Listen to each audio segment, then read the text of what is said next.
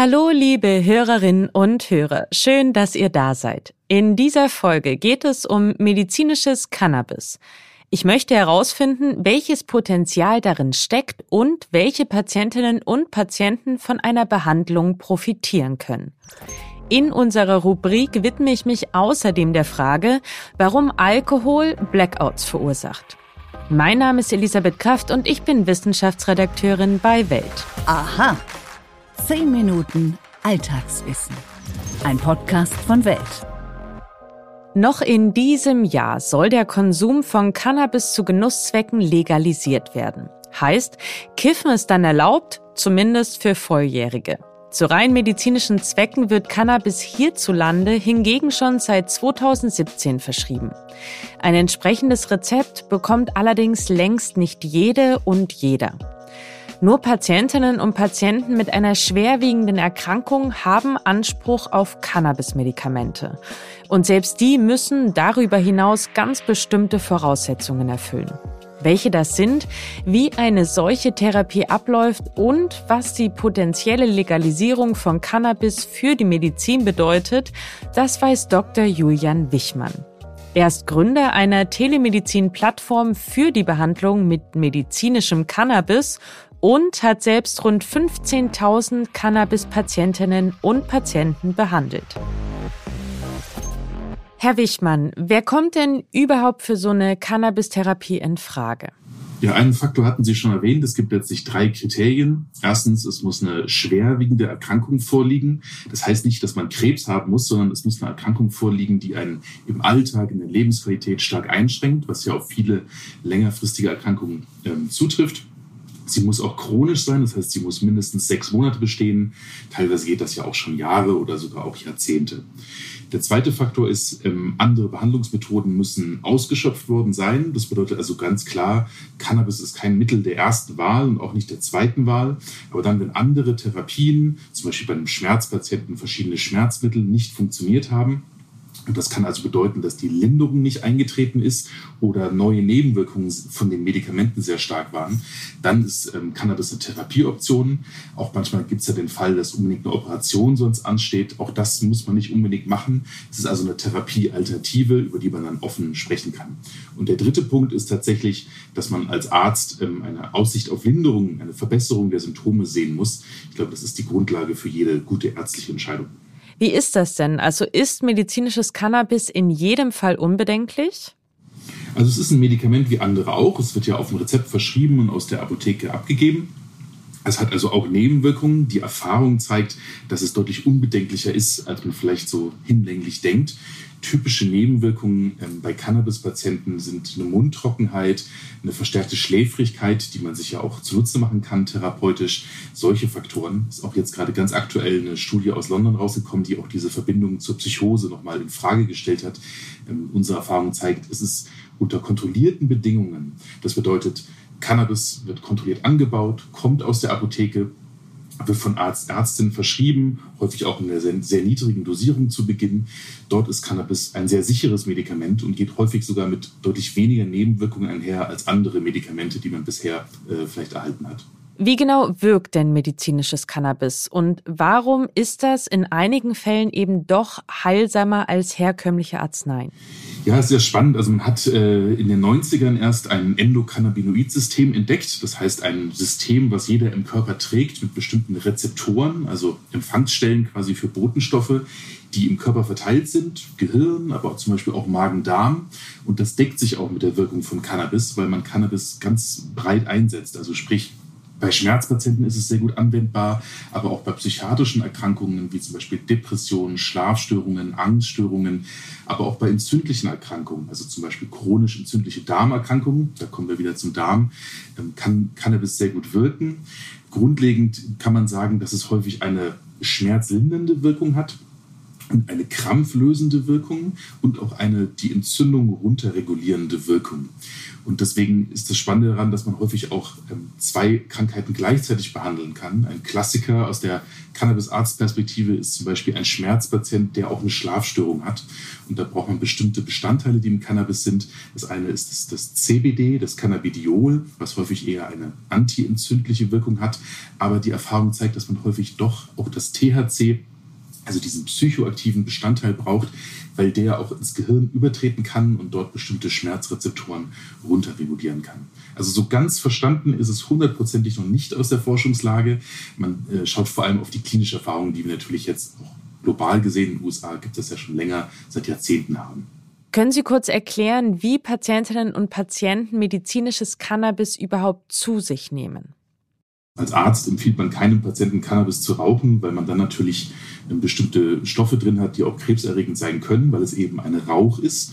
Ähm, üblicherweise nimmt man Cannabis, kennen vielleicht viele auch so nicht. Es kommt dann wirklich eine reine Blüte, aber eben kontrolliert angebaut, 100% pharmazeutisch rein aus der Apotheke, die man tatsächlich zerkleinert, abwiegt etc die man üblicherweise in so einen Verdampfer ähm, einfüllt. Das ist so ein bisschen wie eine E-Zigarette in, in größer, im Handyformat. Und dort wird das ganz kontrolliert auf eine bestimmte Temperatur, zum Beispiel 180 Grad Celsius, erhitzt und dann inhaliert man einen Dampf. Der ist also schadstofffrei, da ist der reine äh, Wirkstoff aus der Cannabispflanze drin dementsprechend äh, sehr gut verträglich. Ähm, es gibt verschiedene Einnahmeformen. Es gibt die Inhalation. Es gibt auch flüssige Lösungen, die man quasi so pipettiert oder auch in Kapselform einnehmen kann. Es gibt auch Sprays. Sie haben alle so ein bisschen Vor- und Nachteile. Ähm, es hängt auch von der Erkrankung ab und so ein bisschen dem Gesamtzustand des Patienten. Ähm, wir sehen tatsächlich, dass wenn man inhalieren kann und das quasi im Alltag hinkriegt, äh, funktioniert das sehr gut, weil es sehr gut steuerbar ist und man als Patient auch sehr schnell eine Wirkung ähm, verspürt. Also wir kommen wieder zum Schmerzpatientenbeispiel. Da macht es einen großen Unterschied, ob ich bei einer Schmerzattacke nach fünf bis zehn Minuten was merke oder mehrere Stunden später. Ähm, hat alles Vor- und Nachteile, alles verfügbar in deutschen Apotheken, muss man dann im Individuellfall ähm, anschauen. Wer trägt eigentlich die Kosten für Cannabis auf Rezept? Es gibt grundsätzlich das Modell der Kostenübernahme über auch die gesetzlichen Krankenkassen. Äh, die Erfahrung zeigt, da gab es auch ähm, aktuelle politische Entscheidungen wieder. Das ist ein äh, System mit sehr, sehr viel Aufwand. Das dauert teilweise ähm, für Ärzte und auch Patienten. Das dauert teilweise leider Jahre, bis man da eine positive Entscheidung hat, äh, wenn sie kommt. Ähm, ein alternativer Weg, ähm, den wir im Fokus haben, ist ähm, für Privatpatienten und Selbstzahler, weil die Kosten auch rapide gesunken sind. Also, was viele nicht wissen, es gibt Cannabis in den Apotheken, das kostet 10 äh, Euro pro Gramm und das ist eher ein Durchschnittspreis. Also sehr erschwinglich geworden, die Behandlung. Und der große Vorteil, ist, dass man eben nicht jahrelange Wartezeiten äh, auf solche äh, Verfahren dann hat, sondern wirklich, ähm, wenn man sich als Patient qualifiziert, schnell in so eine Behandlung starten kann und dann auch langfristig angebunden bleiben kann. Und was bedeutet denn jetzt die potenzielle Legalisierung von Cannabis für die Medizin? Ja, also erstmal ist es gut, dass mehr über Cannabis generell gesprochen wird. Ähm, das Gesetz für das medizinische Cannabis ist ja erst 2017 in Kraft getreten. Das ist nicht so eine lange Zeit in der Medizin. Das bedeutet sehr, sehr, sehr viele Patienten, der absolute Großteil und auch viele Ärzte und auch andere Behörden etc., die kennen medizinisches Cannabis gar nicht. Die kennen nur Cannabis als illegale Droge. Da muss man auch immer wieder Aufklärungsarbeit leisten, teilweise auch im Straßenverkehr, denn was viele auch nicht wissen, Cannabis-Patienten dürfen Auto fahren, äh, immer mit einem gewissen Zeitabstand zwischen Einnahme ähm, und äh, Fahrtantritt. Sie dürfen auch äh, fliegen im EU-Schengen-Raum und dürfen quasi ihr Cannabis, ihr medizinisches am Flughafen mitnehmen, wenn sie die ganzen Nachweise haben. Ähm, wir, sehen ähm, erstmal die, Differenzierung ganz klar in Cannabis als Genussmittel und Cannabis als medizinisches Medikament. Ähm, das sehen die Patienten genau auch so. Sehr spannend ist, wenn man in die USA schaut, wo es auch bestimmte Studien gibt, die sagen, 40 Prozent der Menschen, die in den Genussmittel-Cannabis-Bereich gehen, behandeln sich quasi selber, weil sie eben Schlafstörungen, Angststörungen etc. haben. Ich glaube, das sollten wir und müssen wir in Deutschland absolut vermeiden. Deswegen ist es sehr gut, äh, dass mehr darüber gesprochen wird insgesamt.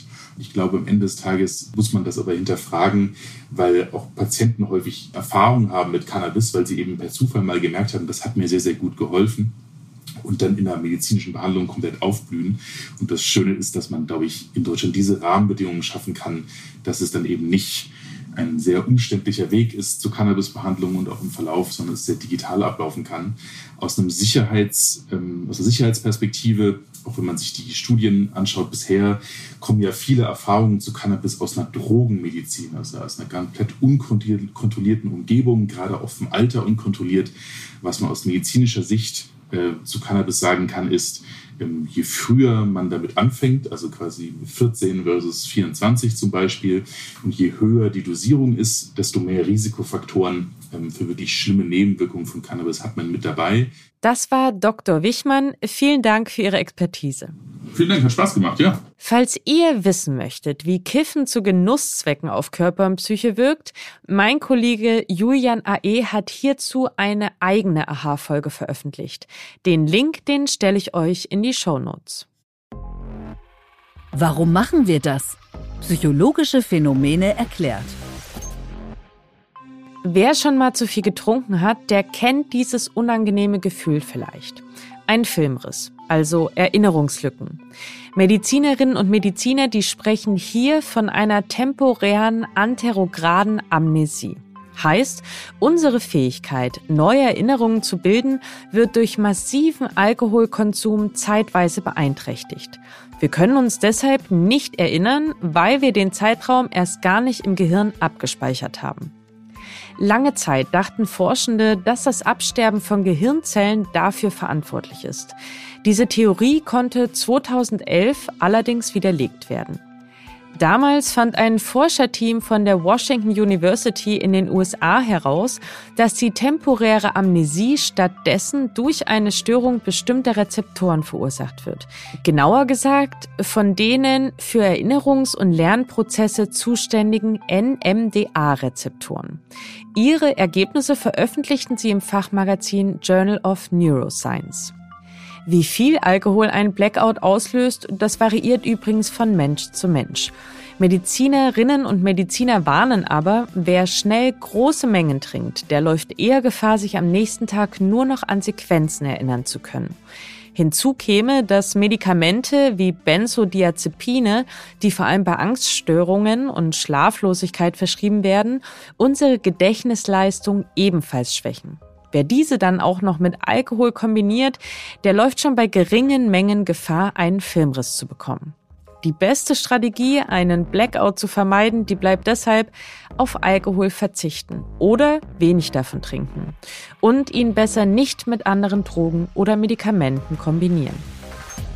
Wenn euch unser Podcast gefällt, dann tut mir doch einen riesengroßen Gefallen und abonniert ihn auf den Plattformen.